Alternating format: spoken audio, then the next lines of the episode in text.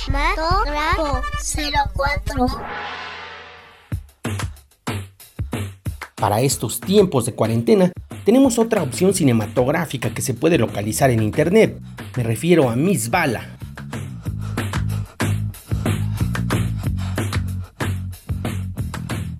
Muy cierto es que la cinematografía de un país es el reflejo de su sociedad. Y en Miss Bala de Gerardo Naranjo confirmamos esa tesis cuando encontramos en pantalla una historia en la que se ve inmerso el crimen organizado, permeando círculos tan banales y cerrados como los escenarios de certámenes de belleza. Historia más que real si evocamos el reciente caso de la ex Miss Baja California, quien se vio inmersa en el narco no hace mucho tiempo.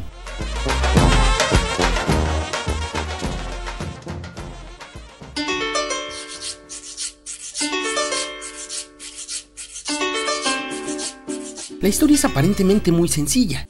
Habla de Laura, una joven con grandes anhelos de ser reina de belleza, que se vuelven contra ella cuando espontáneamente se ve involucrada con un grupo de narcotraficantes. Después de muchas situaciones impactantes, se convierte en reina de belleza de su estado. Los elementos en común con otras cintas contemporáneas del cine mexicano en materia de violencia son muchas.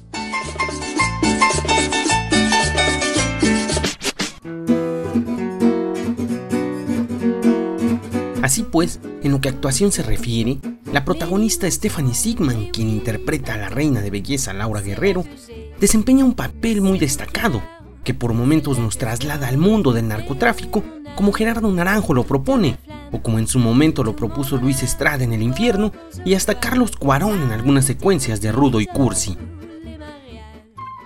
Realmente el ritmo dinámico del montaje, realizado por el propio Gerardo Naranjo, le da una vida impresionante a la historia de Laura Guerrero y ayuda en mucho a que los espectadores se mantengan al filo de la butaca durante toda la cinta.